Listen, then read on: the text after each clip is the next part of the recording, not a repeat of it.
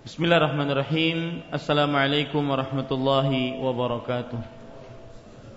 Quri anfusina wa sayyiati a'malina. Man yahdihillahu fala mudilla lah. Wa man yudlil fala hadiya lah. Wa ashhadu an la ilaha illallah wahdahu la sharika lah. Wa ashhadu anna muhammadan abduhu wa rasuluh يا أيها الذين آمنوا اتقوا الله حق تقاته ولا تموتن إلا وأنتم مسلمون. يا أيها الناس اتقوا ربكم الذي خلقكم من نفس واحدة وخلق منها زوجها وبث منهما رجالا كثيرا ونساء. واتقوا الله الذي تساءلون به والأرحام. إن الله كان عليكم رقيبا. يا أيها الذين آمنوا اتقوا الله وقولوا قولا سديدا. يصلح لكم أعمالكم ويغفر لكم ذنوبكم. ومن يطع الله ورسوله فقد فاز فوزا عظيما. أما بعد فإن أصدق الحديث كتاب الله وخير الهدي هدي محمد صلى الله عليه وعلى آله وسلم. وشر الأمور محدثاتها وكل محدثة بدعة وكل بدعة ضلالة وكل ضلالة في النار Alhamdulillah kita bersyukur pada Allah Subhanahu wa taala pada hari ini hari Rabu malam tanggal 4 atau malam Kamis lebih tepatnya tanggal 4 Jumadal Ula 1435 Hijriah kita duduk bersama mengkaji ayat suci Al-Qur'an ataupun hadis-hadis Rasul sallallahu alaihi wasallam. Salawat dan salam semoga selalu Allah berikan kepada Nabi kita Muhammad sallallahu alaihi wasallam pada keluarga beliau, para sahabat serta orang-orang yang mengikuti beliau sampai hari kiamat kelak. Dengan nama-nama Allah yang husna dan sifat-sifat yang mulia saya berdoa Allahumma inna nas'aluka ilman nafi'an wa rizqan tayyiban wa amalan mutaqabbala. Wahai Allah sesungguhnya kami memohon kepada Engkau ilmu yang bermanfaat rezeki yang baik dan amal yang diterima. Allahumma amin. Bapak Ibu saudara-saudari yang dimuliakan oleh Allah Subhanahu wa taala sebagian besar sudah memiliki buku terjemahan dari kitab tauhid alladhi huwa haqqun 'alal 'abid. Kitab tauhid yang sudah diterjemahkan di dalam bahasa Indonesia dengan judul kitab tauhid permurnian pemurnian ibadah kepada Allah Subhanahu wa taala yang ditulis oleh Fadilatul Syekh Al-Allamah Muhammad At-Tamimi rahimahullahu taala dan insyaallah taala uh, hal ini menjadikan kita lebih bersemangat untuk mempelajari ayat-ayat suci Al-Qur'an dan hadis-hadis Rasul sallallahu alaihi wasallam melalui kitab tauhid ini. Dan tidak lupa kepada yang menyumbangkan kitab ini untuk kaum muslim, terutama jamaah di sini mempelajari kitab tauhid ini semoga menjadi amal ibadah yang diterima oleh Allah Subhanahu wa taala. Dan semoga ilmu yang kita dapat adalah ilmu yang bermanfaat yang akhirnya bisa kita jadikan sebagai bekal kelak kita pada hari kiamat. Allahumma amin. Bapak, Ibu, saudara-saudari yang dimuliakan oleh Allah, bab yang kedua dan yang belum mendapat insyaallah taala akan diadakan kembali uh, pengadaan buku tersebut dan mudah-mudahan semuanya yang mengaji kitab tauhid akan mendapatkan uh, buku terjemahannya sehingga bisa mengikutinya dengan benar-benar mengikuti dari pertama. Bab yang kedua yaitu sebagaimana disebutkan di dalam halaman ke-8 Babu fadli tauhidi wa ma yukaffiru minadz. Bab kedua keistimewaan tauhid dan dosa-dosa yang diampuni karenanya. Ini sudah kita pelajari bab ini dan pada malam ini kita ingin merunut apa saja keutamaan-keutamaan tauhid, keutamaan orang yang mengesahkan Allah Subhanahu wa taala satu-satunya dalam ibadahnya tiada sekutu bagi Allah. Dari mulai ayat-ayat yang disebutkan oleh Syekh Muhammad At-Tamimi rahimahullah sampai dengan hadis-hadis yang beliau sebutkan. Yang pertama, beliau menyebutkan surat Al-An'am ayat 82 dan bagi yang mempunyai baru malam ini mempunyai bukunya, ini semua sudah kita pelajari bab kedua. Aturan malam ini adalah kita masuk kepada bab ketiga. Tapi saya ingin merunut karena mungkin sebagian besar belum merunut keutamaan tauhid. Allah Subhanahu wa taala berfirman surat Al-An'am ayat 82, "Alladzina amanu wa lam yalbisu imanahum bidzulmin, ulaika lahumul amnu wa hum muhtadun." Yang artinya orang-orang yang beriman dan tidak mencampur adukan iman mereka dengan kezaliman. Dan kezaliman yang di sini yang disebut di sini adalah kesyirikan. Sudah saya sering sebutkan kenapa syirik disebut kezaliman. Rasanya tidak perlu lagi untuk saya ulang. Kenapa kesyirikan disebut perbuatan zalim? Dilihat dari arti asal syirik. Eh, afan, dilihat dari arti asal kata zalim meletakkan sesuatu tidak pada tempatnya. Maka perbuatan syirik begitu juga meletakkan ibadah tidak pada Allah Subhanahu wa taala. Tidak ditujukan kepada Allah yang berhak satu-satunya untuk diibadahi. Makanya disebut dengan kezaliman. Di sini Allah berfirman mereka itulah orang-orang yang mendapatkan keamanan dan mereka itulah orang-orang yang mendapat petunjuk. Jadi melalui ayat ini silahkan dicatat keutamaan atau keistimewaan tauhid adalah mendapatkan keamanan di dunia dan akhirat. Keutamaan dan keistimewaan tauhid yang pertama mendapatkan keamanan di dunia dan di akhirat.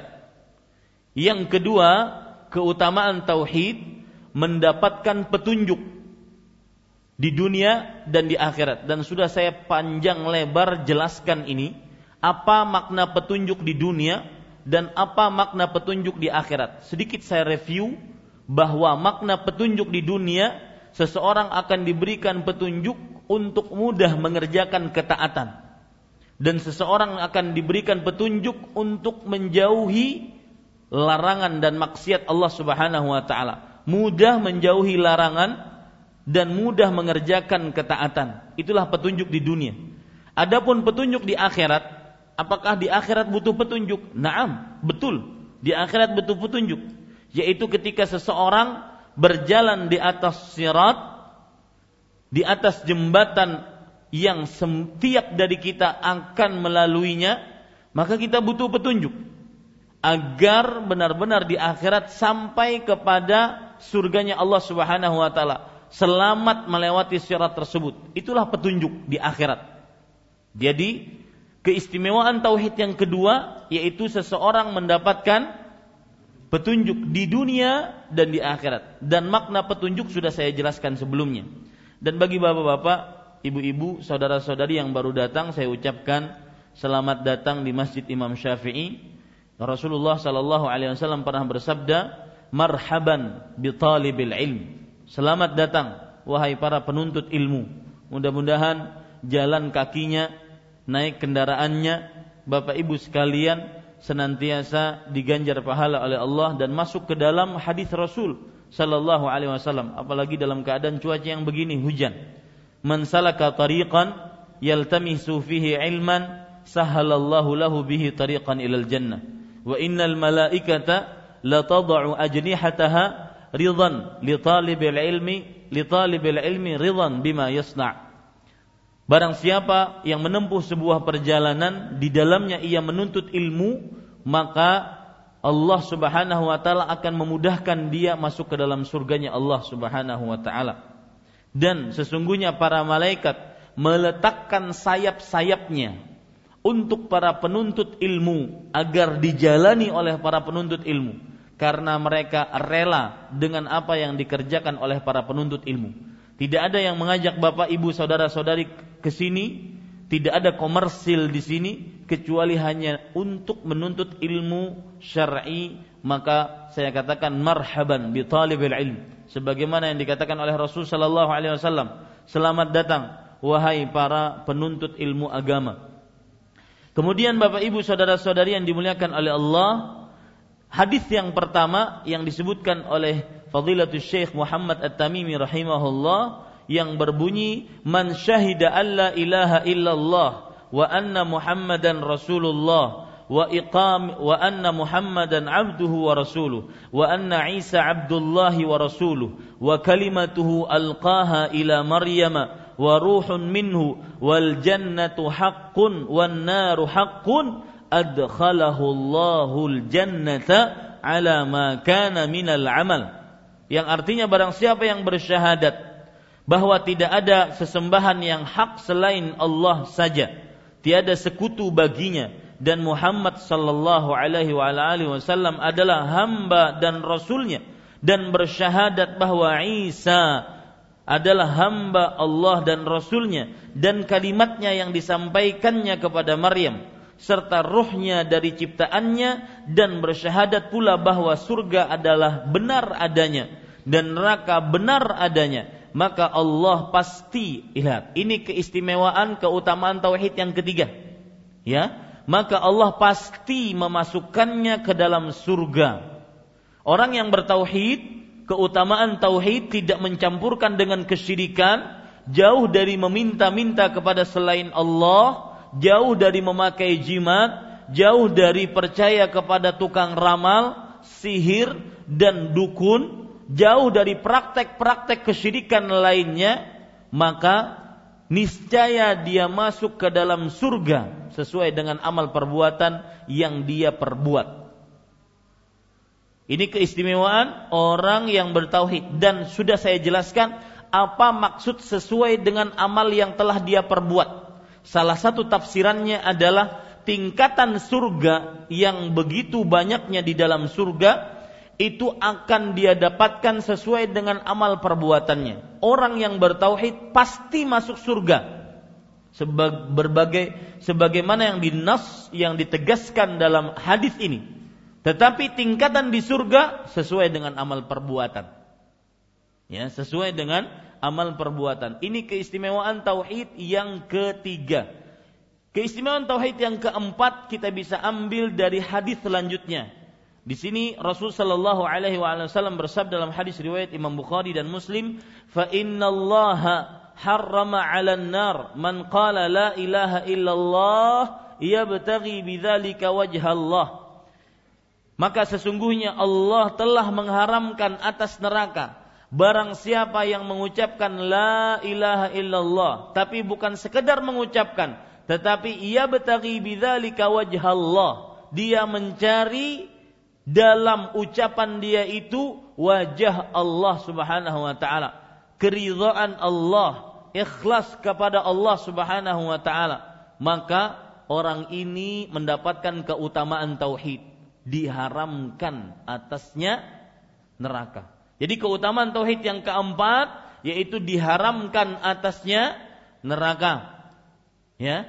Kemudian keutamaan tauhid yang kelima kita ambil dari hadis yang disebutkan oleh Fadilatul Syekh yaitu hadis yang diriwayatkan oleh Imam Tirmidzi dan juga Abu Sa'id eh, dari Abu Sa'id Al-Khudri radhiyallahu anhu bahwa Nabi Musa alaihissalam berkata ya Rabbi alimni syai'an adhkuruka wa ad'uka bih qala qul ya Musa la ilaha illallah قال يا رب كل عبادك يقولون هذا.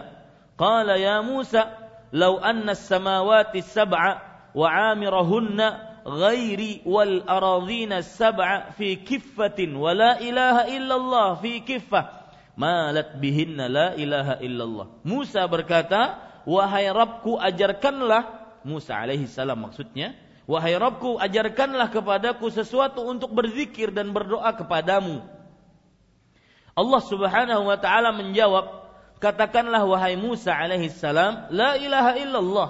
Musa alaihi salam berkata lagi, wahai Rabbku semua hambamu mengucapkan ini.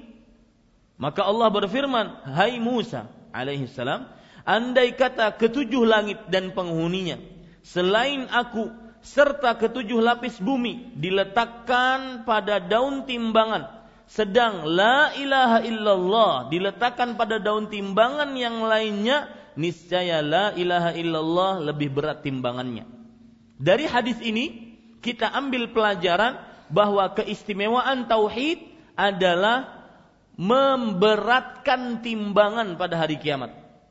Dan seorang muslim dituntut ketika hari kiamat untuk berat timbangan pahalanya dibandingkan dosanya. Untuk berat timbangan pahalanya dibandingkan dosanya. Maka salah satu amalannya adalah ucapan la ilaha illallah. Akan tetapi sudah saya jelaskan sebelumnya bahwa hadis ini adalah hadis yang lemah. Tetapi di sana ada hadis lain yang semakna dan juga mengucapkan la ilaha illallah yang bisa keutamaannya adalah memberatkan timbangan. Yang disebut dengan hadisul bita bitaqah. Hadis secarik kertas. Hadis secarik apa? Kertas sebagaimana yang diriwayatkan oleh Imam Ahmad. Bahwa nanti pada hari kiamat akan datang seseorang kemudian dibentangkan kepadanya 99 dari buku catatan amal dia. Lihat Pak, 99. Ya, buku catatan amal dia. Rupanya orang ini banyak ngomong, banyak bicara, banyak uh, ber, berjalan ke sana. Buku catatannya 99. Setiap satu dari sembilan itu kalau dibentangkan seluas mata memandang, Rupanya mungkin suka berjalanan ke Tanjung, ke Barabai. Jadi buku catatannya banyak. Ya. Kemudian kalau lagi Bopandir itu ngalih komanya itu kada kelihatan. Apalagi titiknya. Ya, ini de, setiap ucapan kita akan dicatat oleh para malaikat. Allah berfirman, "Ma yalfidhu min qaulin illa ladaihi raqibun atid." Tidak ada sebuah ucapan melainkan padanya ada malaikat yang raqib, ini bukan nama malaikat ya. Raqib itu selalu mengawasi, atid yang selalu mencatat. Mengawasi dan selalu mencatat. Sampai Al Hasan Al Basri mengatakan sampai ya ucapan apa pun seseorang akan diucap, akan dicatat maksudnya. Sampai aninul maril sampai rintihan orang yang sakit, sakit gigi, sakit kepala, ya, itu akan dicatat. Bahkan Abdullah bin Abbas radhiyallahu anhu mengatakan sampai seorang berkata, akaltu, syaritu, zahabtu, makanyangnya parutnya alhamdulillah itu dicatat tuh. Ya. Kemudian kalau Mbah Kanyang minum, eh, ah dicatat tuh. Ya. Dicatat itu orang ini mempunyai buku catatan 99 buku catatan. Setiap satu buku catatannya kalau dibentangkan seluas mata memandang. Dan semuanya dosa. Yang luar biasa semuanya apa? Dosa. Sampai dia mengira dirinya akan binasa, akhirnya apa? Akhirnya kata Allah Subhanahu wa taala, La dzulmal yaum. Tidak ada kezaliman hari ini. Semuanya akan mendapatkan haknya. Walau satu kebaikan pun akan ditimbang. Maka dikeluarkanlah secari kertas tulisannya La ilaha illallah. 99 buku catatan amal tadi diletakkan pada satu daun timbangan satu kertas tadi diletakkan pada daun timbangan yang lain. Yang satu kertas tadi ada tulisan la ilaha illallah, malat bihinna la ilaha illallah. Maka yang berat adalah secarik kertas tadi yang tertulis la ilaha illallah. Maka para ikhwah, Bapak Ibu, ini menunjukkan bahwasanya ucapan la ilaha illallah memberatkan timbangan. Ya, dan salah satu yang sangat dibutuhkan oleh manusia nanti kelak pada hari kiamat timbangannya berat timbangan pahalanya berat dibandingkan timbangan dosanya. Itu yang keberapa? Keutamaan tauhid. Yang kelima. Yang keenam keutamaan tauhid disebutkan oleh Fadilatul Syekh Muhammad At-Tamimi rahimahullah dengan menyebutkan sebuah firman Allah Subhanahu wa taala diriwayatkan oleh Imam Tirmidzi.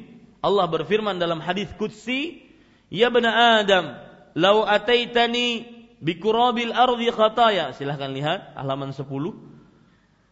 Khataya thumma laqitani la tusyriku bi syai'an la ataituka bi qurabiha maghfirah. Allah berfirman, "Wahai anak manusia, Seandainya kamu datang kepadaku dengan dosa sepenuh jagat raya, dosanya saking banyaknya digambarkan oleh Allah Subhanahu wa taala semesta alam, sepenuh jagat raya. Tsumma laqitani, kemudian kamu ketika mati berada dalam keadaan tidak berbuat syirik kepadaku. Laqitani maksudnya kemudian kamu bertemu denganku yaitu dalam keadaan meninggal la tusyriku bi syai'an dalam keadaan tidak mensyirikanku dengan sesuatu apa pun la ataituka bi qurabiha maghfirah sungguh aku akan berikan kepadamu ampunan sepenuh jagat raya. Ampunan sejagat raya. Keutamaan tauhid dari hadis qudsi ini kita bisa ambil bahwasanya tauhid menghapuskan dosa. Walau sejagat raya dosanya.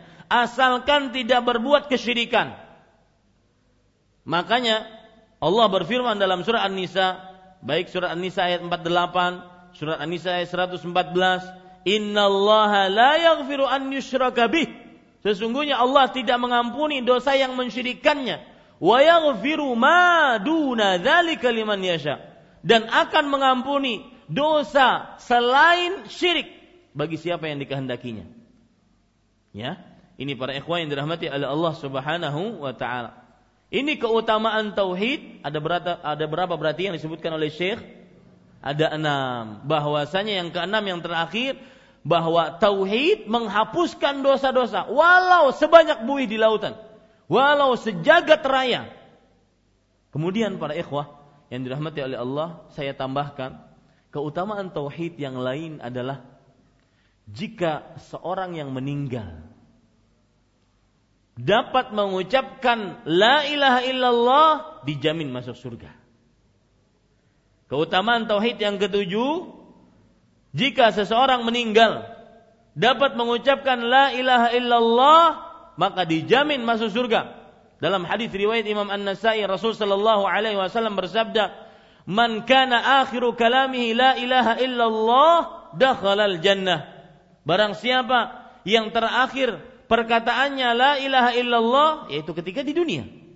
Makanya yang benar itu talqin sebelum meninggal dan tidak manfaat talqin setelah meninggal.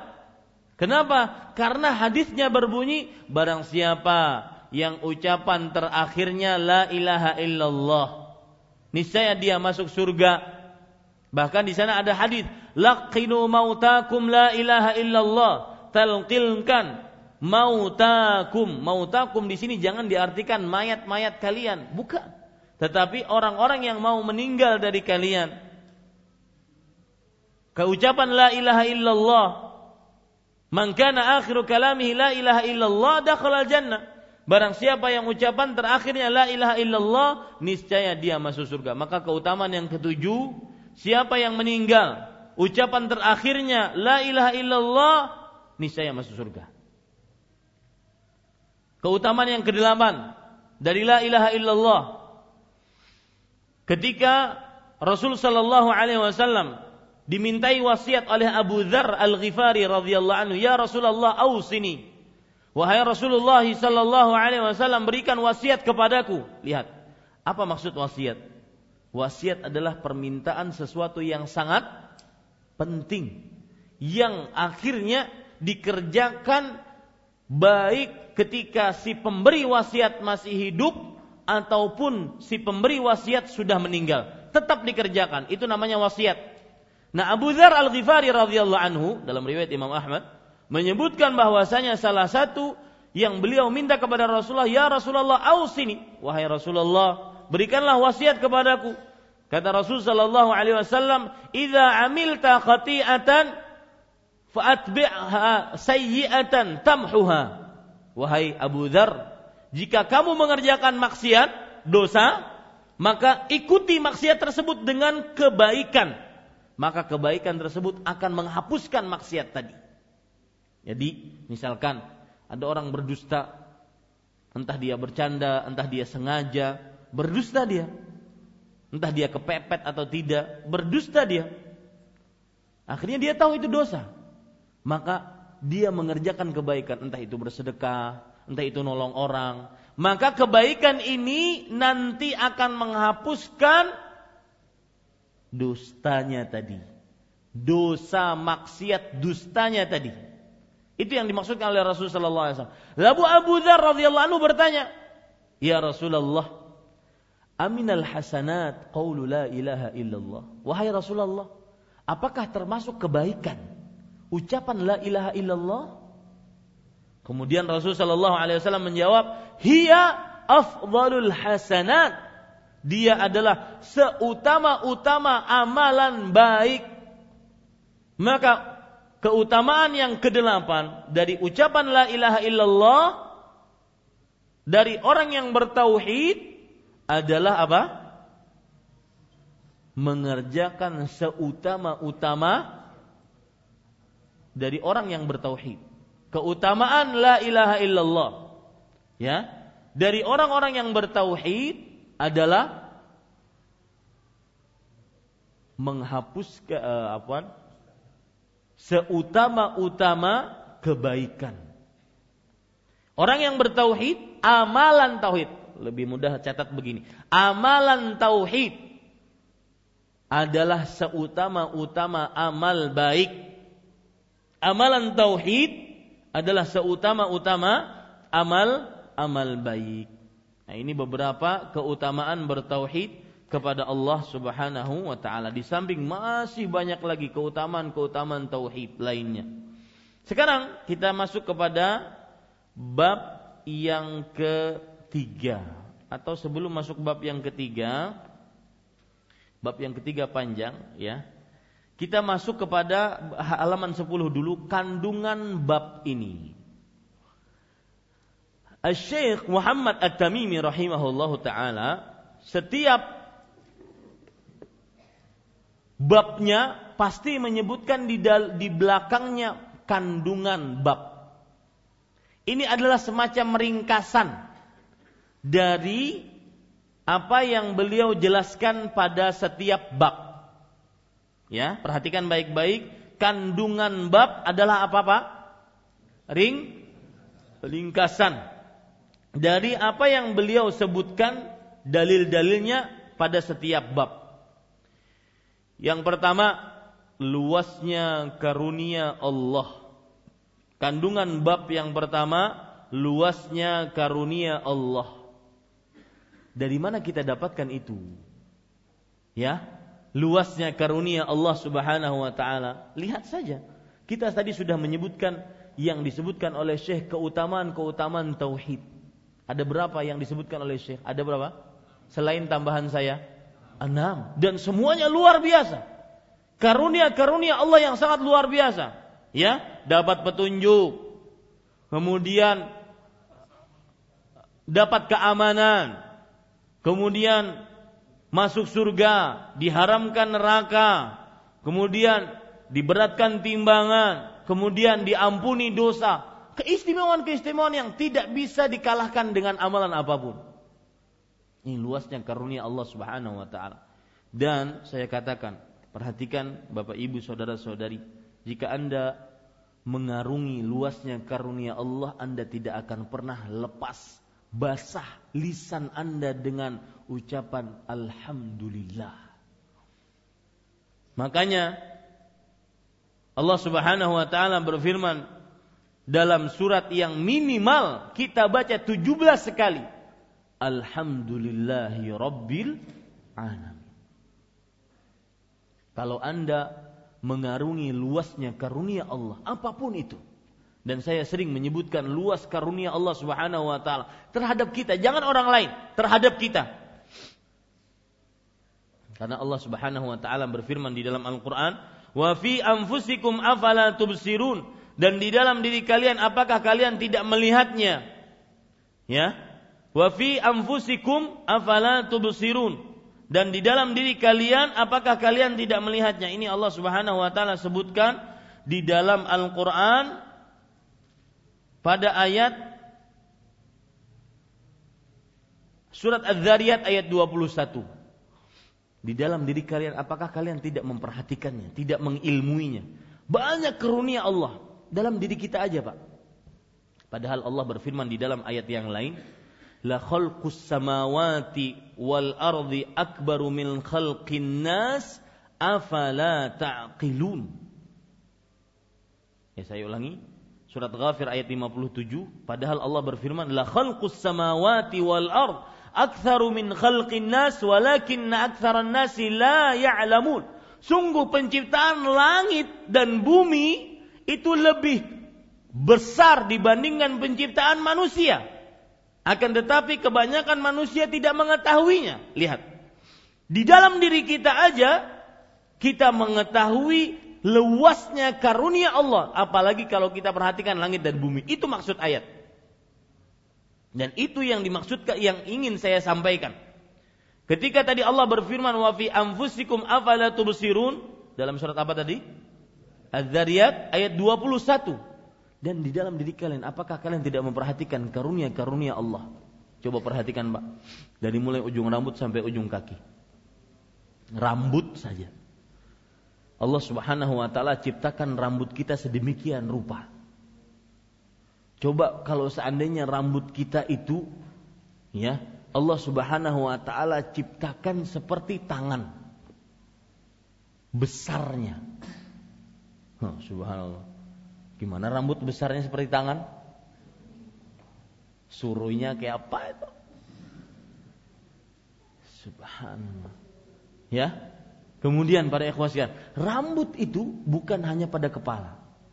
Ada alis, ada rambut mata, bulu mata yang disebut akhirnya, ada rambut pada hidung.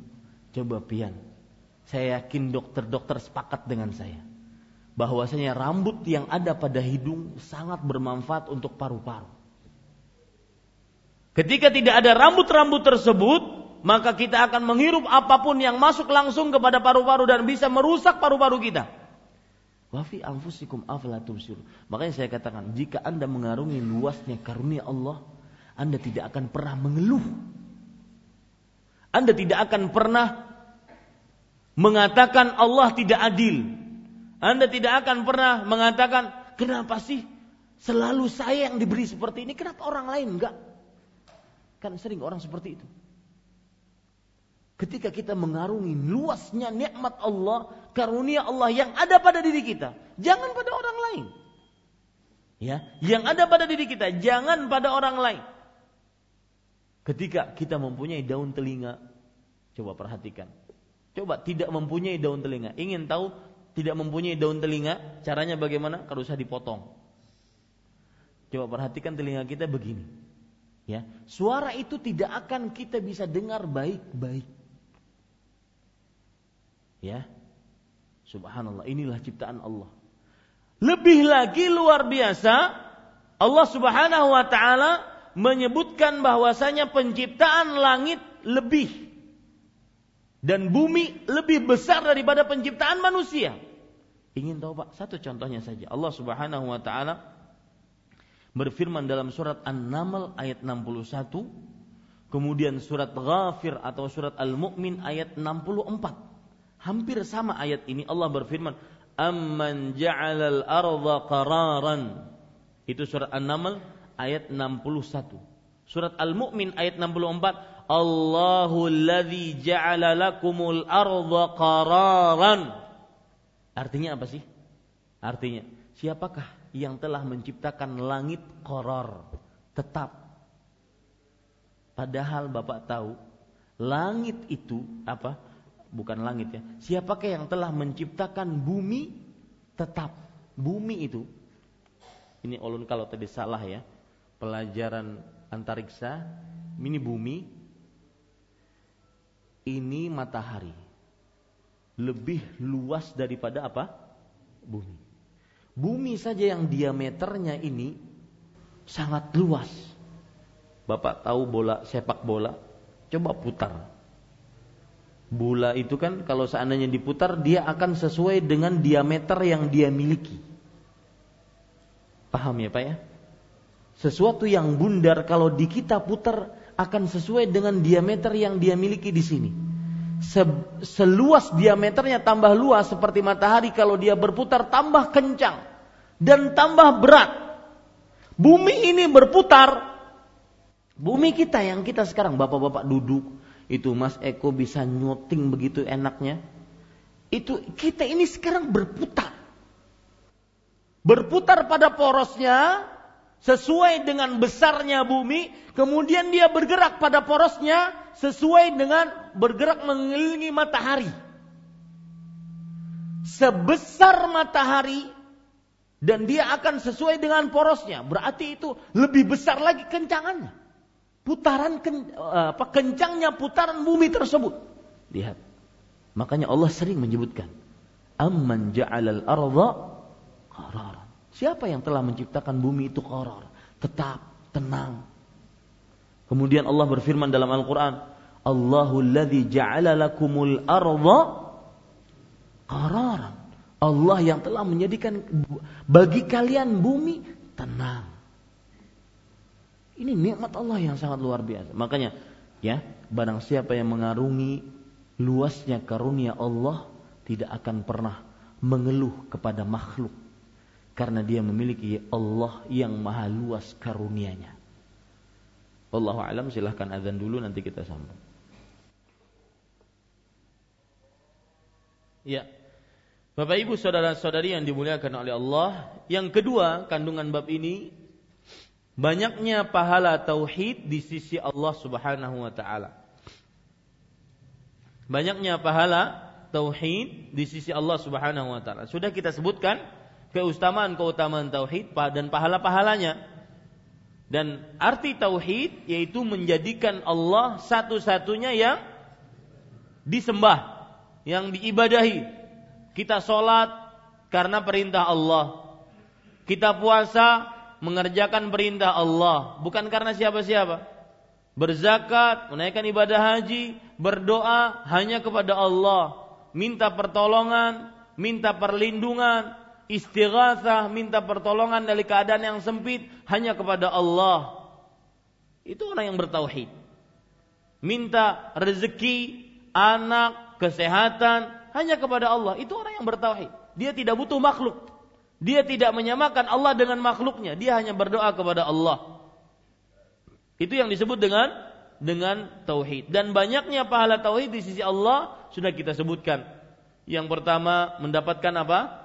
rasa aman. Yang kedua, petunjuk. Yang ketiga, masuk surga. Yang keempat, diharamkan dari neraka. Yang kelima, timbangan menjadi tambah berat. Yang keenam, apa? Dihapuskan dosa. Tauhid menghapuskan dosa. Apa pun, sebesar apa pun, sebanyak apa pun. Ini banyaknya pahala tauhid di sisi Allah. Yang ketiga, Selain itu tauhid juga menghapuskan dosa-dosa sudah kita sebutkan. Langsung yang keempat, tafsir ayat dalam surat Al-An'am. Surat Al-An'am sudah kita baca tadi. Ayat 82. Allah Subhanahu wa taala berfirman, "Alladzina amanu wa lam yalbisu imanahum bidzulmin, ulaika lahumul amnu wa hum muhtadun." Dan saya ingin para peserta kajian ya mudah-mudahan bisa menghafalnya mudah-mudahan bisa menghafalnya ya karena ini modal kita untuk kita beramal untuk kita mengerjakan sholat puasa zakat haji baca Quran berdoa.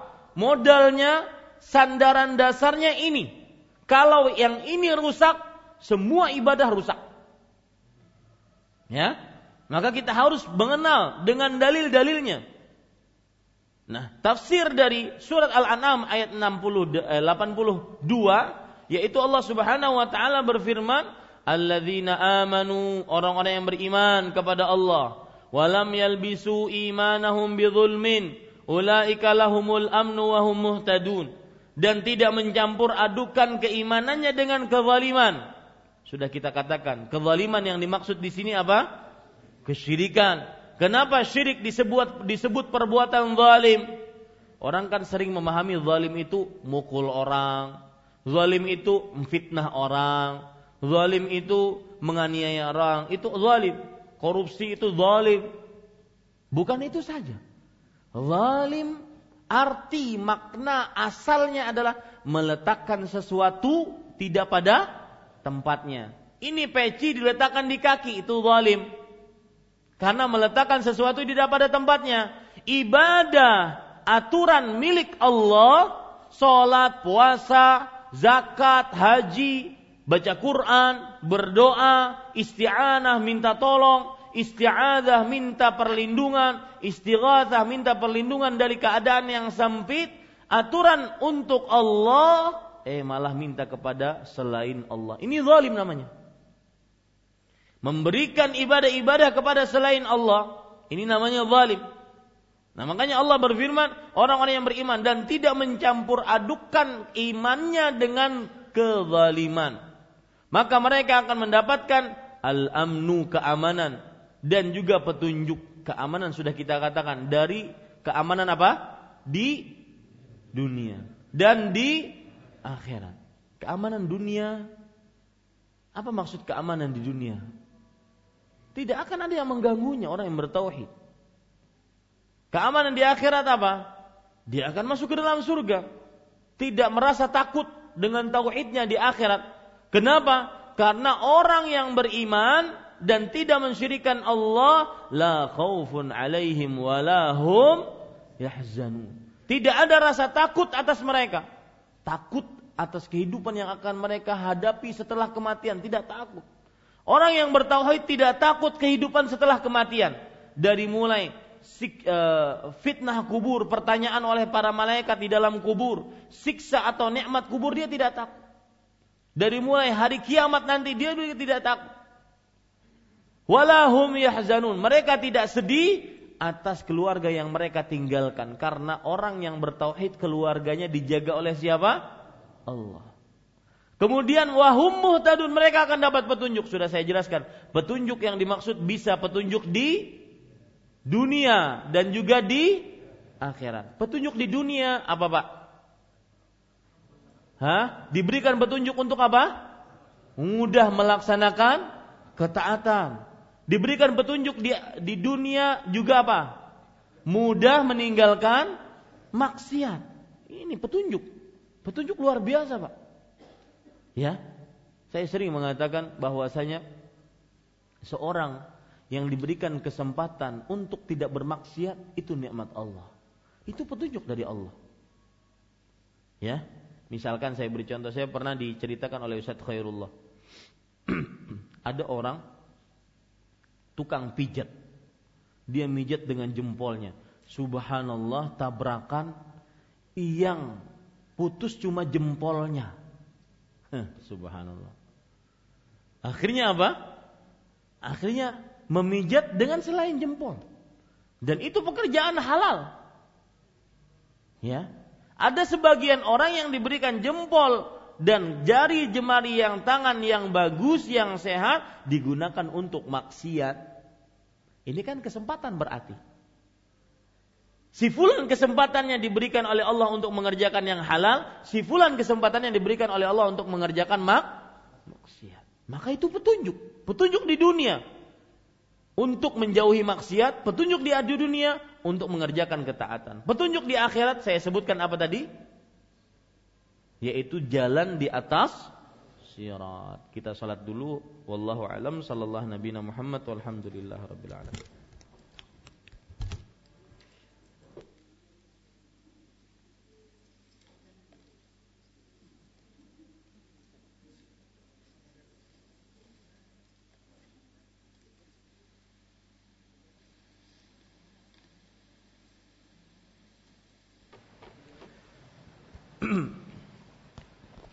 Bismillahirrahmanirrahim. Alhamdulillahi rabbil alamin.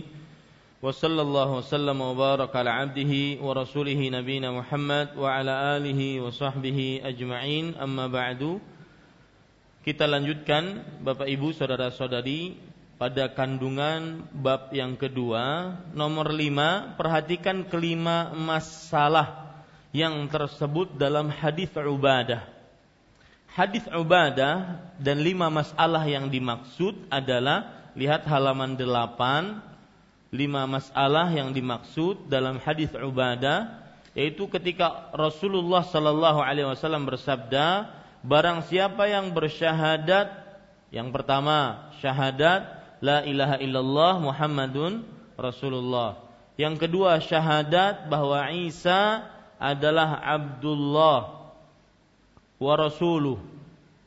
Kemudian yang ketiga wa kalimatuhu alqaha ila Maryam.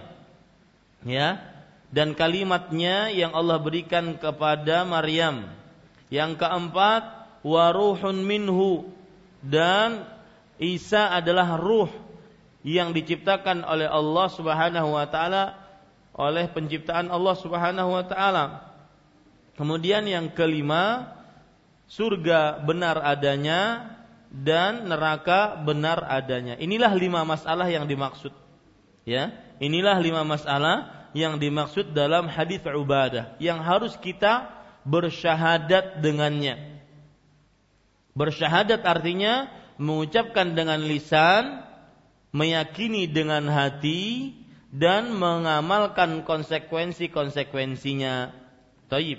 Yang keenam, apabila Anda mempertemukan antara hadis Ubadah, hadis Itban dan hadis sesudahnya akan jelas bagi Anda pengertian kalimat la ilaha illallah dan akan jelas bagi Anda kesalahan orang-orang yang tersesat karena hawa nafsunya. Nih, ini penting.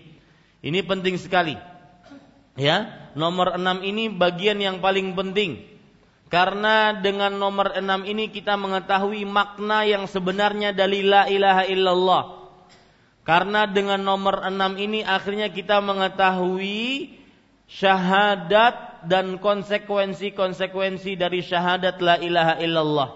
Di sini Syekh menyebutkan apabila Anda mempertemukan antara hadis Ubadah, lihat halaman 8 tadi, hadis Ubadah dengan hadis Itban lihat halaman 9 hadis Itban yang berbunyi man fa innallaha harrama 'alan nar man qala la ilaha illallah yabtaghi bidzalika wajhallah.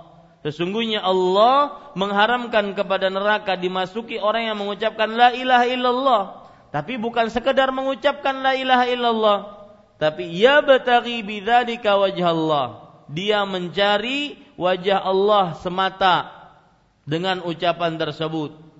Ya, ini yang dimaksud apabila Anda mempertemukan antara hadis Ubadah dengan lima tadi, ya, lima poin tadi, dan hadis Uthman dan hadis sesudahnya akan jelas bagi Anda pengertian la ilaha illallah. Akan jelas bagi kita pengertian apa? La ilaha illallah. Jelas bagaimana Ustaz? Sampai sekarang belum paham. Pengertian la ilaha illallah maksudnya adalah tidak ada sesembahan yang berhak disembah melainkan Allah. Itu maksud la ilaha illallah yang benar. Ya, maksud la ilaha illallah yang benar. Perhatikan la ilaha illallah.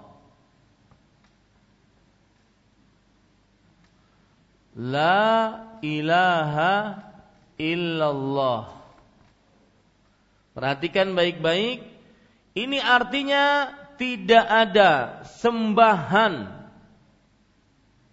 yang berhak disembah.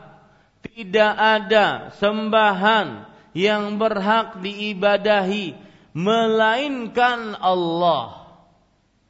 Selain Allah.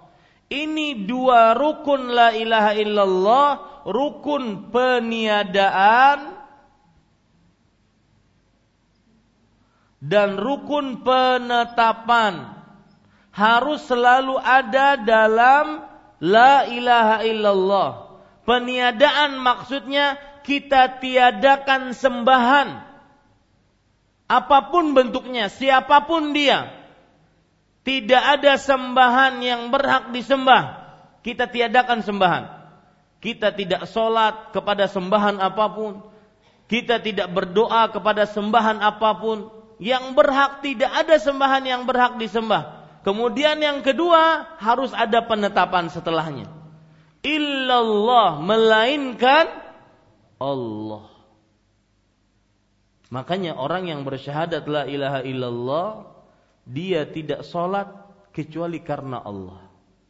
Tidak puasa kecuali karena Allah. Tidak umroh haji kecuali karena Allah. Tidak, tidak terus tidak ada. Peniadaan terus. Kemudian harus diisi dengan penetapan kecuali kecuali kecuali. Itu namanya orang yang berta bertau tauhid.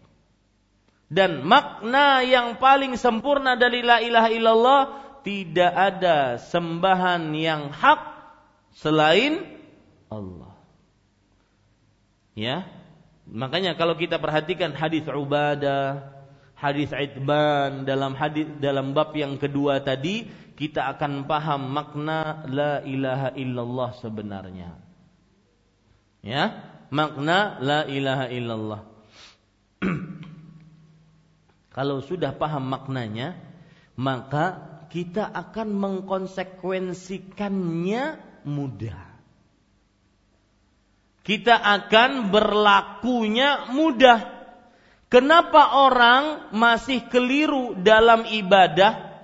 meminta masih kepada selain Allah, bertanya hal gaib kepada makhluk karena belum paham makna la ilaha illallah dengan sempurna. Kenapa masih percaya kepada jimat, tukang ramal, sihir? Karena belum benar-benar maksimal memahami apa?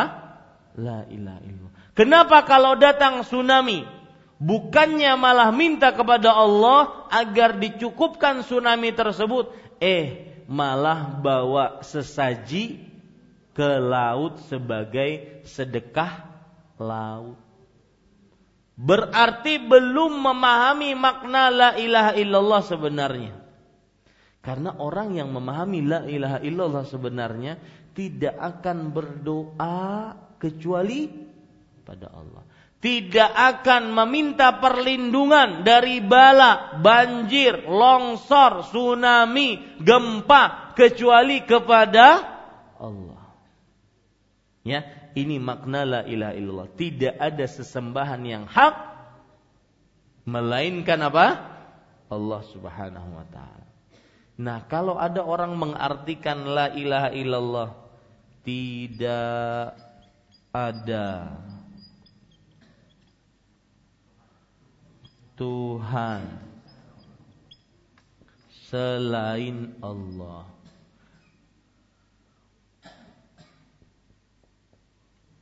Salahnya di mana? Ini kita katakan kurang sempurna.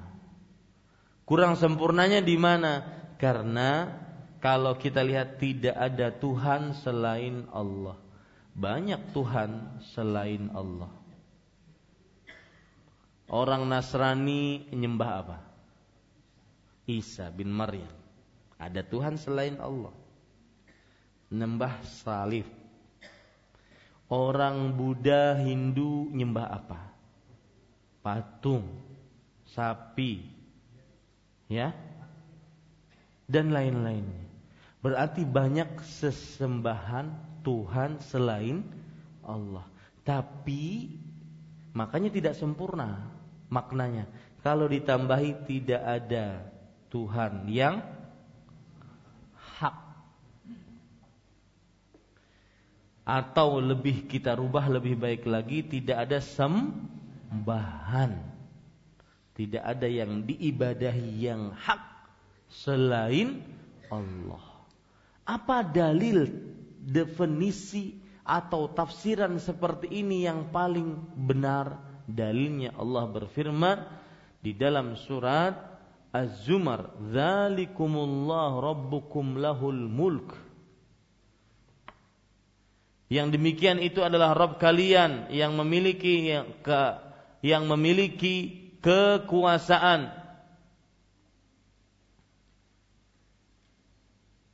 Allah Subhanahu wa taala berfirman di dalam surat ya sebentar. Luqman ayat 30. Bukan surat Az-Zumar, surat Luqman ayat 30. Dzalika bi anna Allah huwal haq wa anna ma yad'una min dunihi batil. Yang demikian itu karena Allah lah sembahan yang hak dan yang disembah selain Allah adalah yang batil. Surat Luqman ayat 30.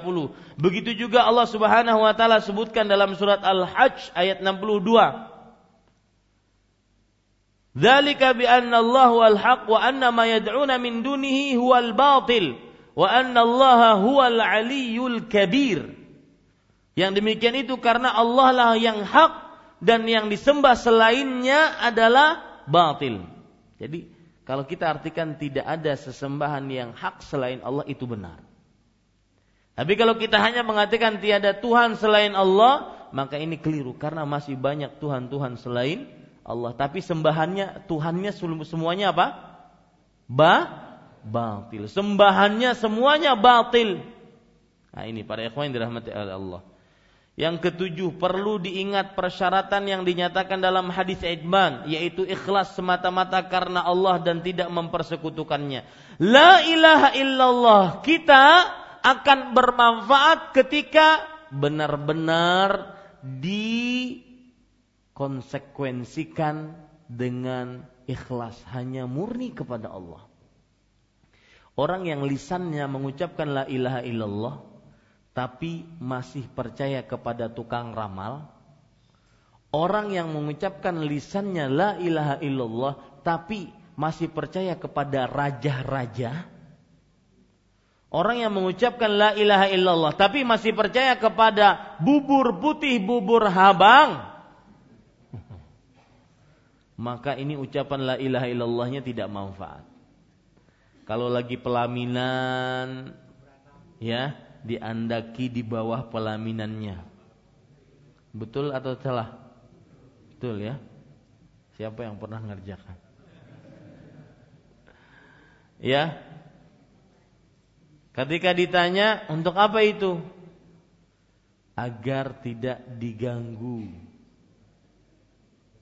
Ya. Ini termasuk kontradiksi dari ucapan la ilah. Saya sering mengatakan kemarin juga waktu di Banjarmasin saya ucapkan ini.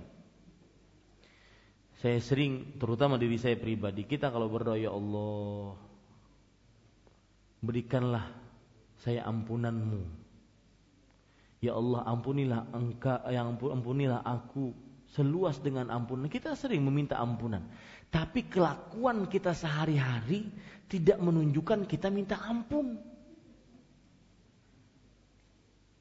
Ya. Kelakuan kita sehari-hari jauh dari minta ampun. Kan ini aneh. Ini sangat bertentangan. Ya, mana mau dikabulkan oleh Allah Subhanahu wa taala? Harus ada korelasi antara ucapan dengan perbuatan sehari-hari. Ketika kita mengucapkan la ilaha illallah, maknanya kita beribadah hanya kepada Allah. Maknanya kita tidak meyakini yang mengatur berkuasa pencipta kecuali Allah. Makanya Abu Lahab, Abu Jahal dan Umayyah serta konco-konconya ketika Nabi Muhammad sallallahu alaihi wasallam di Bukit Soba mengatakan, "Ya ayuhan nas, wahai manusia, qulu la ilaha illallah tuflihu." Katakan, la ilaha illallah, kalian akan beruntung. Kemudian dijawab oleh orang-orang kafir Quraisy, "Aj'altal alihata ilahan wahida?" Inna hadza la syai'un ujab.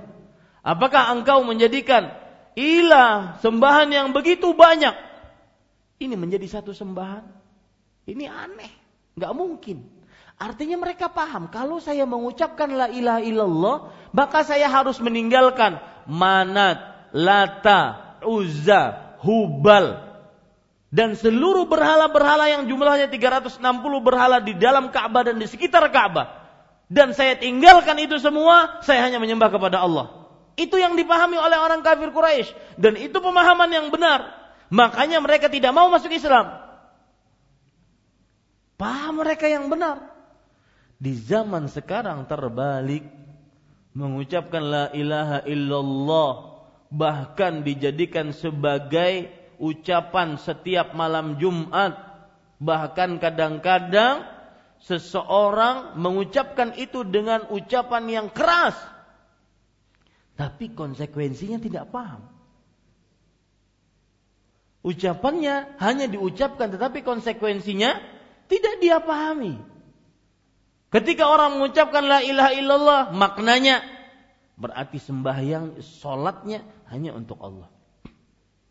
Puasanya, menahan makan, minum, dan bersetubuh serta seluruh yang membatalkan puasa dari mulai terbit fajar kedua sampai terbenam matahari hanya karena memenuhi perintah Allah.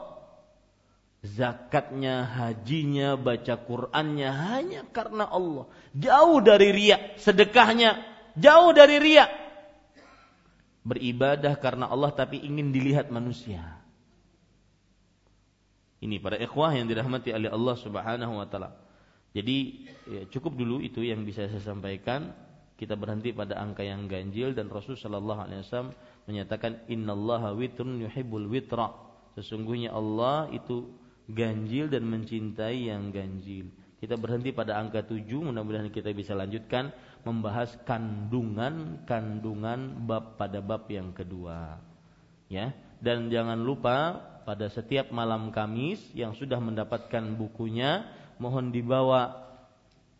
Nanti kalau seandainya tidak dibawa maka kita kurang amanah kepada orang yang telah bersedekah untuk membawa untuk membelikan buku kita. Taib para ikhwah sekalian, kita cukupkan sallallahu nabi Muhammad walhamdulillahirabbil alamin. Silahkan ada masih ada waktu sekitar 15 menit untuk bertanya. Nah. Monggo silahkan. Ada yang ingin bertanya, Bapak Ibu sekalian? Jadi apa yang sudah disebutkan tadi? Nah, Bapak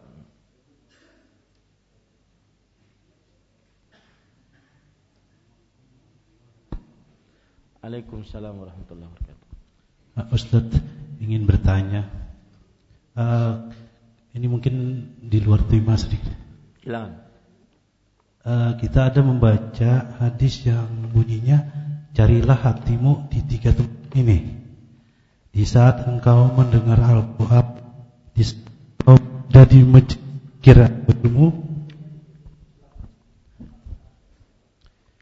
di saat engkau menyendiri atau bermunajat kepada Allah. Jika engkau tidak temukan hatimu di sana, maka mintalah kepada Allah agar memberi memberimu hati. Karena sesungguhnya engkau sudah tidak punya hati lagi. Nah, apa maksud hati ada hadis di sini, Pak? Ya, pertama hadisnya diriwayatkan oleh siapa? Di sini dari Imam Ibnu Qayyim Al-Jauziyah dari Al-Fawaid. Oh, di dalam kitab Al-Fawaid. Iya. Itu bukan hadis akan tetapi itu perkataan beliau di dalam kitab beliau Al-Fawaid dan kitab Al-Fawaid ini kitab yang bagus yang banyak faedah-faedah di dalamnya sesuai dengan nama kitabnya, kitab Al-Fawaid. Dan itu perkataan beliau dan maksud daripada apa yang disebutkan beliau tadi adalah bahwa apabila seseorang dia tidak diberikan petunjuk oleh Allah Subhanahu wa taala untuk berzikir kepada Allah, maka berarti dia sekarang sudah tidak mempunyai hati yang penuh dengan kehidupan. Karena zikir kepada Allah menghidupkan hati. Makanya Rasulullah sallallahu alaihi wasallam bersabda dalam hadis riwayat Imam Bukhari, "Matsalul ladzi yadhkuru rabbahu wal ladzi la yadhkuru rabbahu kamatsalil hayyi wal mayyit." Perumpamaan orang yang berzikir dan dibandingkan dengan orang yang tidak berzikir seperti perumpamaan orang yang hidup dan mati. Orang yang tidak berzikir, dia tidak memiliki hati lagi karena hatinya sudah mati. Makanya isilah hati kita dengan berzikir kepada Allah karena zikir tersebut menghidupkan hati yang mati, kemudian menyegarkan hati yang lemah, yang benar-benar sudah tidak berdaya. Karena dengan zikir tersebut seseorang akan diberikan kekuatan oleh Allah untuk bisa lebih taat dan jauh dari maksiat Allah Subhanahu wa taala. Wallahu alam. Nah. Yang lain? Silakan.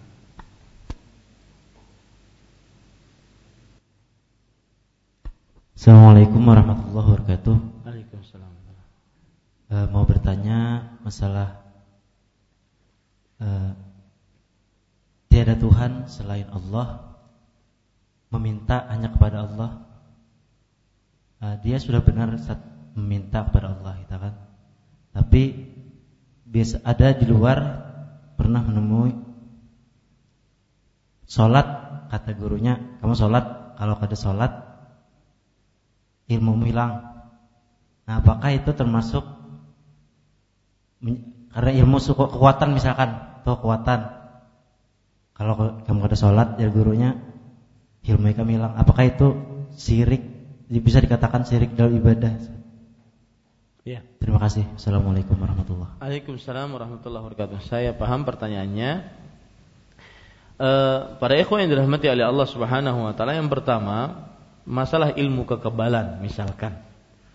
Contoh ilmu kekebalan, maka ini perhatikan ilmu kekebalan tidak ada zaman Rasul sallallahu alaihi wasallam.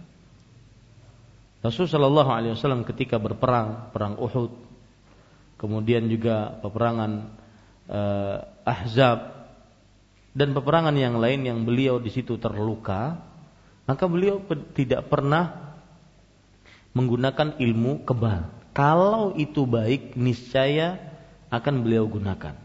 Buktinya di dalam peperangan Uhud, ya, beliau gigi beliau patah, kemudian e, pipi beliau terluka.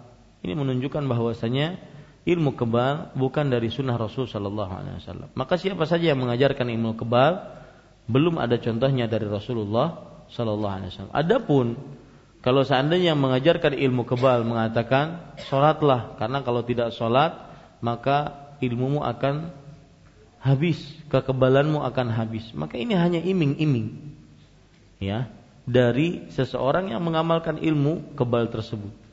Pertama, asal ilmu kebal belum ada contohnya dari hadis dari ayat Al-Qur'an hadis Rasul sallallahu alaihi wasallam. Yang kedua, di dalam ilmu kebal terdapat kadang-kadang permintaan kepada selain Allah Subhanahu wa taala. Meminta kepada selain Allah Subhanahu wa taala, yaitu kepada jin yang disebut dengan khadam-khadam. Ya, yang disebut dengan khadam-khadam tersebut dan tidak ada yang namanya ilmu putih, ilmu hitam dalam Islam nggak ada. Yang ada apabila ilmu tersebut diajarkan oleh Al-Qur'an dicontohkan oleh Rasulullah, maka itu ilmu yang benar. Sedangkan ilmu yang selain diajarkan dari Al-Quran dan tidak dicontohkan oleh Rasulullah, maka itu ilmu yang keliru. Sebagian orang menganggap kalau yang mengajarkan ilmu kebal tersebut adalah tukang sihir, dukun, apalagi matanya picek satu, giginya ompong, rambutnya panjang, depannya ada kemenyan, kemudian bisa menyambur hapelang, wah, maka itu ilmu hitam. Tapi kalau seandainya yang diajarkan oleh kiai, ustadz, ustadznya e, sering sholat di masjid, kemudian sering berzikir pada Allah Subhanahu Wa Taala, tapi mengajarkan ilmu-ilmu seperti itu, ilmu-ilmu kebal, maka ini bukan contoh dari Rasulullah Sallallahu Alaihi Wasallam. Jadi tidak ada namanya ilmu putih, ilmu hitam. Yang ada yang sesuai dengan sunnah Rasul yang sesuai dengan Al-Quran itu ilmu yang benar.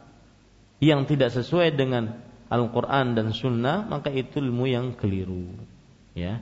Nah apabila ilmu kebal tersebut beliau akan bertanya apakah itu termasuk kesyirikan atau tidak? Apabila ilmu kebal tersebut ternyata dalam prakteknya terdapat meminta kepada selain Allah kekebalannya maka jelas-jelas termasuk kesyirikan Tetapi jika hanya melakukan ritual-ritual seperti misalkan kamu pura-pura sariklah lawan aku karena datangnya aku dalam keadaan sarik karena aku sentil toh. Ya, kemudian terpelanting. Tidak ada amalan-amalan yang meminta kepada jin atau tidak ada sesajen-sesajen yang diserahkan kepada selain Allah sembelihan-sembelihan yang disembelih kepada selain Allah, maka ini disebut perbuatan yang mengada-ngada dalam agama. Belum ada contohnya dari Rasulullah sallallahu alaihi wasallam. Nah, dan e, kalau itu baik, niscaya Rasulullah sallallahu alaihi wasallam akan melakukannya lebih dahulu. Kalau itu baik, Abu Bakar As-Siddiq sepeninggal Rasulullah, beliau berperang dengan siapa, Pak? Jadi Rasulullah SAW meninggal digantikan oleh Abu Bakar menjadi pemimpin kaum muslim. Di zaman Abu Bakar beliau sibuk dengan pekerjaan apa? Ada yang tahu? Memerangi orang-orang murtad dan orang-orang yang mengaku menjadi nabi dan dan e, sembahan. Seperti Rahmanul Yamamah yang disebut dengan Tuhannya daerah Yamamah.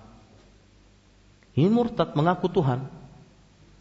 Akhirnya diperangi oleh Abu Bakar As-Siddiq. Kemudian Musailamatul Kadzab mengaku menjadi nabi, diperangi oleh Abu Bakar As-Siddiq. Nah, dalam peperangan tersebut kalau itu ilmu kebal nis, kalau ilmu kebal disyariatkan niscaya Abu Bakar As-Siddiq akan melakukannya. Apalagi kadang-kadang dirajah dulu di belakang. Maka bantri hmm, subhanallah. Ya, dirajah ya ini belum ada contohnya dari Rasulullah SAW. Cari riwayat hadis dari mulai kutubus sittah, kutubut tis'ah. Dari hadis-hadis Rasul wasallam, Sahih Bukhari, Sahih Muslim, Sunan Abi Daud, Sunan Tirmidzi, Sunan Nasai, Ibnu Majah, Al-Hakim, Musnad Imam Ahmad, Muwatta' Malik, tidak pernah ada yang seperti itu dicontohkan oleh Rasul wasallam.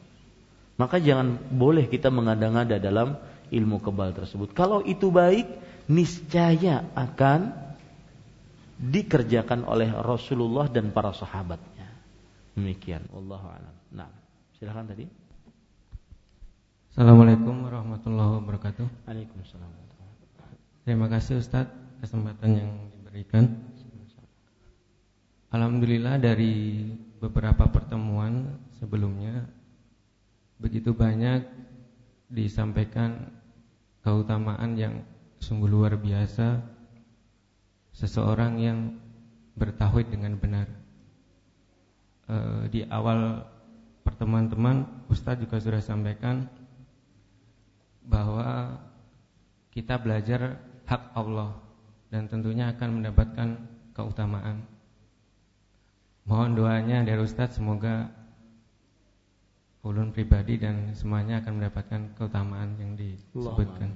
Amin e, dari semua keutamaan keutamaan itu ada konsekuensi nggak harus harus ditanggung seperti yang Ustadz sampaikan?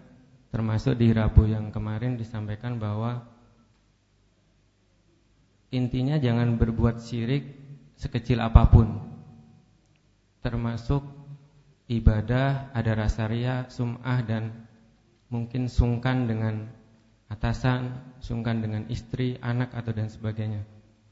Nah, apakah ini memang yang yang selaras dengan yang disampaikan? Mohon maaf ini nanti apakah ini hadisnya benar? Yang artinya bahwa syirik itu bagaikan semut kecil ya. yang berjalan di batu yang hitam di tengah kegelapan malam. Ya. Terus terang rasa takut yang jangan sampai diri kami pribadi ada rasa yang mengotori uh, ilmu tauhid yang yang kita pelajari ini. Mohon nasihat dari Ustadz bagaimana menjaga ketetapan hati untuk senantiasa tidak tercampuri sedikit pun meskipun dengan hal-hal yang paling kecil. Jazakallah khairan hasan. Iya. Jazakumullah khairan, bagus sekali pertanyaannya dan mudah-mudahan seperti yang diminta atas doanya kita berdoa dengan nama-nama Allah yang husna dan sifat-sifat yang ulia Semoga apa yang kita pelajari menjadi ilmu yang bermanfaat dan akhirnya kita bisa mengamalkan tauhid dan konsekuensi-konsekuensinya. Rasulullah sallallahu alaihi wasallam pernah bersabda, "Akhwafu ma akhafu alaikum asyirkul khafi." Yang aku paling takutkan kepada kalian adalah syirik khafi. Syirik yang tersembunyi.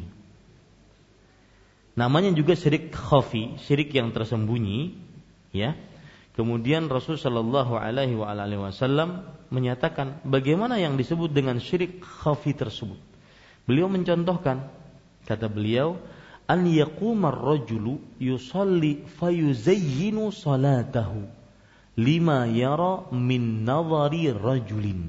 Artinya, seseorang sholat kemudian dia perbagus, perindah sholatnya. Bacaannya kah jadi dengung-dengungkan, gaya berdirinya kah menjadi tambah bungku, ya atau apa pun. Ya, dia perindah sholatnya. Kenapa? Karena dia tahu ada yang melihat dia. Karena dia tahu ada yang melihat dia. Itu yang disebut dengan syirik khafi. Syirik yang tersembunyi. Dan syirik khafi ini para ikhwan yang dirahmati oleh Allah Subhanahu wa taala Rasul Shallallahu alaihi wasallam sebagaimana yang antum sebutkan tadi juga menyebutkan tentang bahwasanya yang paling aku takutkan atas umatku adalah asyirkul asghar. Ini nama lain dari syirik khafi, ya. Nama lain dari apa? Syirik khafi. Perhatikan baik-baik.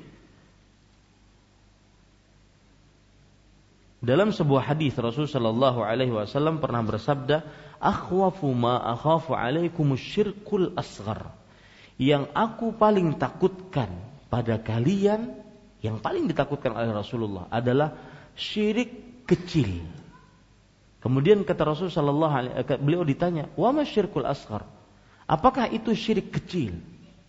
Syirik kecil adalah seperti yang disebutkan tadi. Semut yang berjalan pada batu yang hitam di malam gelap gulita. Kira-kira kelihatan? Tidak. Si fulan sholat si fulan sholat. Si fulan dapat setengah dari pahala sholatnya, si fulan cuma dapat seper, sepuluh dari pahala sholatnya. Akibat syirik asgar yang, aba, yang ada pada tubuhnya. Coba perhatikan hadis yang saya bacakan. Ketika beliau bertanya, berkata, "Akhwafu ma akhafu alaikum syirkul asgar." Yang paling aku takutkan pada kalian adalah syirik asgar. Kemudian beliau ditanya, "Wa masyirkul asghar?" Apa syirik asghar? Kemudian Rasul sallallahu alaihi wasallam menjawab, "Ar-riya." Riya. Itu adalah syirik asghar. Riya diambil dari kalimat ra'a yurai. Yaitu dilihat. Ingin amalannya dilihat. Dia beribadah kepada Allah, tapi ingin dilihat oleh manusia. Dan ingat, ria ini penyakitnya orang-orang ahli ibadah. Bukan penyakitnya orang ahli maksiat. Orang berjudi, berzina, minum khamar, membunuh, tidak ada penyakitnya ria. Ria ini penyakitnya ahli ibadah, ahli sholat, ahli masjid, ahli baca Quran, ahli ilmu, ya penyakitnya para ustadz, para dai, Ketika ceramah ingin dikatakan wah, ingin dikatakan ceramahnya bagus, ya ketika dia berilmu ingin dikatakan sebagai orang yang berilmu, ketika dia bersedekah ingin dikatakan sebagai orang dermawan, ketika dia berjuang di jalan Allah ingin dikatakan sebagai seorang pemberani dan seterusnya. Ini disebut dengan apa? Ria. Dan ria yang pertama kali Allah akan masukkan ke dalam neraka. Ria dosa pertama kali yang akan Allah masukkan ke dalam neraka. Kenapa? Karena ria di, ditimbulkan atau dihasilkan dari sikap pura-pura. Ya, dan ini penyakitnya ikhlas. Ria penyakitnya ikhlas. Ingin dipuji, ingin disanjung, ingin dapat hadiah, ingin dapat penghargaan. Itu semua bersumber dari ria. Ini para ikhwas sekalian. Dan kiatnya Imam Ibnu Qayyim menyebutkan dua, kiat agar tidak ria. Sebelum saya menyebutkan kiatnya, saya ingin bertanya, apa motivasi orang ria? Ingin dilihat orang. Itu jelas. Sholat Allah, nyebut Allahnya beda. Allah beda. Ya, ingin dilihat. Sama dengan penyakit sum'ah, ingin didengar. Ya, motivasi orang ria ingin dilihat. Ingin diketahui, saya ini bersedekah. Saya ini ahli ibadah. Itu ria. Saya ini orang yang suka berdakwah. Saya ini orang yang pokoknya ingin orang tahu, ingin dilihat oleh manusia. Motivasi yang kedua dari orang ria adalah yaitu langkah selanjutnya. Setelah orang mengetahui saya ahli ibadah, maka orang ngasih penghargaan, hadiah. Motivasinya ini. Jadi motivasi kedua adalah ingin dapat hadiah dari manusia. Kenapa orang ria? Ingin dapat hadiah dari manusia. Ya. Nah, bagaimana kiatnya sekarang agar tidak ria? Ini yang ditanyakan. Bagaimana kiatnya agar tidak ria? Satu, Ketahuilah, siapa pun yang memuji Anda dari makhluk, pujiannya penuh dengan relativisme. Penuh dengan samar-samar. Hari ini dia muji, besok mungkin dia orang yang paling membenci kita. Hari ini dia menyanjung-nyanjung, diambung-ambung, ya besok orang yang paling bahasa Banjar mahinyik kita. Mulawas sebenarnya kadang menyungkap mahinyik tuh. Ya. Itu. Orang yang paling mencela kita. Ya. Karena manusia begitu. Ridwan nas ghayatun la tudrak kata Imam Syafi'i. Keridhaan manusia adalah puncak yang tidak bisa dicapai oleh seseorang. Tapi ketika Allah yang memuji, maka semuanya benar-benar terpuji. Bahkan seluruh makhluk langit dan bumi akan memuji orang tersebut saat Allah memuji orang tersebut. Maka obatnya adalah cari pujian Allah. Ketahuilah pujian manusia penuh dengan samar-samar. Di kantor si bos dipuji oleh sebagian orang, si bos ini dicela oleh sebagian orang. Tapi ketika Allah memuji, maka benar-benar terpuji dunia akhirat. Jadi obatnya itu, ketahui bahwasanya tidak ada pujian yang paling sempurna kecuali pujian Allah. Maka pada saat itu kita ngapain berharap kepada makhluk? Yang kedua, hadiah. Penyakit dari ikhlas, ingin hadiah. Dan itu yang memotivasi seseorang ingin ria. Maka cara mengobatinya adalah ketahuilah bahwasanya apa yang ada di tangan manusia tidak sampai kepada kita kecuali dengan izin siapa? Allah. Dan capek Pak berharap dari manusia. Mungkin banyak yang merasakan seperti apa yang saya rasakan. Berharap dari manusia capek.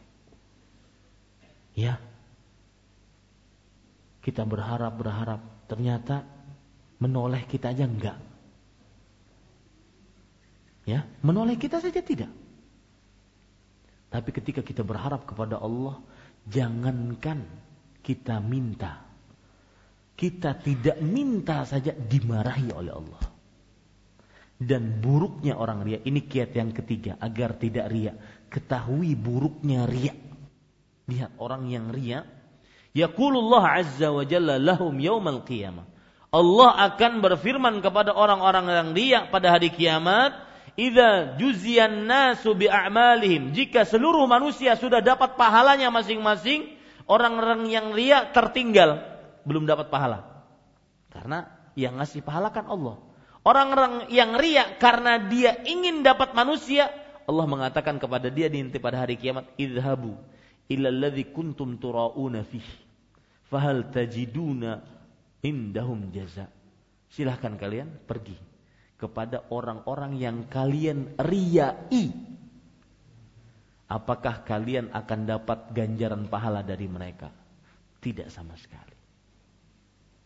Ya, makanya kalau kita lagi ria dan itu selalu timbul Pak seperti yang yang Bapak rasakan. Itu selalu timbul. Ya, asalnya kita ingin pergi ke sini tapi karena datang kawan, datang uh, dulu oh jadi beda. Asalnya sholatnya karena Allah, karena ada bos, oh jadi beda. Karena ada calon menantu, oh jadi beda. Calon mertua maksudnya. Ya, jadi beda. Calon menantu bisa juga.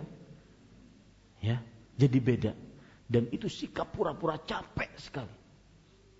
Ya, apalagi kalau sudah ketahuan, waduh. Orang berpura-pura itu capek. Maka para ikhwan yang dirahmati oleh Allah Subhanahu wa taala, orang ini nanti dia di akhirat akan dimintai oleh Allah Subhanahu wa taala, silakan kalian riai.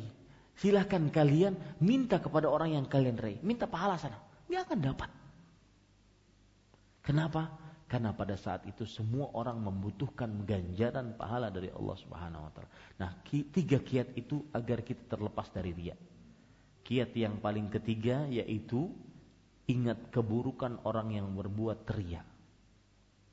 Apalagi Pak, orang berbuat ria itu tidak puas-puasnya. Ya. Misalkan Umay sudah dibari kada berterima kasih. Oh, terima kasih Pak Haji lah Mbak diterima kasih, kayak itu aja lah terima kasihnya. Hendak ya pulang. Terima kasih benar Pak Ya. Pokoknya sampai orang menderita, orang yang ria itu menderita, sangat menderita karena dia suka pujian. Tapi ketika dia mencari hanya karena Allah, dia tidak mikirkan manusia. Mau ada yang lihat, mau dia nggak ada yang lihat, dia terus jalan terus jalan di jalan Allah. Begitulah orang-orang yang ikhlas dan jauh dari riya. Nah, ini sudah jam 9, peraturan kita tidak boleh lewat jam 9. Mudah-mudahan bermanfaat apa yang baiknya dari Allah Subhanahu wa taala. Subhanakallahumma bihamdika asyhadu an la ilaha illa anta astaghfiruka wa atubu ilaik. Wassalamualaikum warahmatullahi wabarakatuh.